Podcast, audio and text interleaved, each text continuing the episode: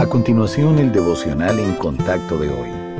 La lectura bíblica de hoy comienza en el primer versículo del Salmo 105. Alabad a Jehová, invocad su nombre, dad a conocer sus obras en los pueblos, cantadle, cantadle salmos, hablad de todas sus maravillas, gloriaos en su santo nombre, alégrese el corazón de los que buscan a Jehová, buscad a Jehová y su poder Buscad siempre su rostro. Acordaos de las maravillas que Él ha hecho, de sus prodigios y de los juicios de su boca. Oh vosotros, descendencia de Abraham su siervo, hijos de Jacob, sus escogidos. Él es Jehová nuestro Dios.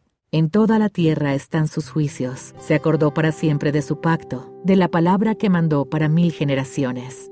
Ayer estudiamos lo que significa buscar a Dios, pero muchas personas no saben por dónde empezar. Comience con la lectura de la Biblia y la oración.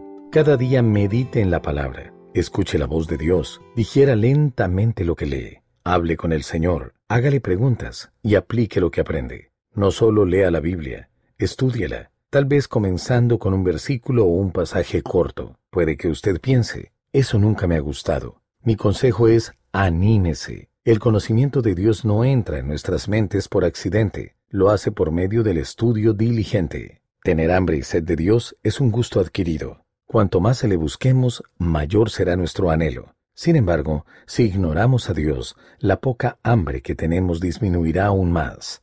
¿Considera que esta última afirmación describe su experiencia? Entonces, pídale al Señor que despierte su apetito por Él y siga adelante. Esto requiere tiempo y esfuerzo, dos cosas que nos conviene invertir sabiamente. Descuidar nuestro tiempo con el Señor significaría negarnos a recibir las bendiciones que Él promete a quienes lo buscan con diligencia. Nadie quiere ir tras lo que es fugaz. En vez de eso, elija buscar al Eterno, la fuente de todo contentamiento, gozo y esperanza.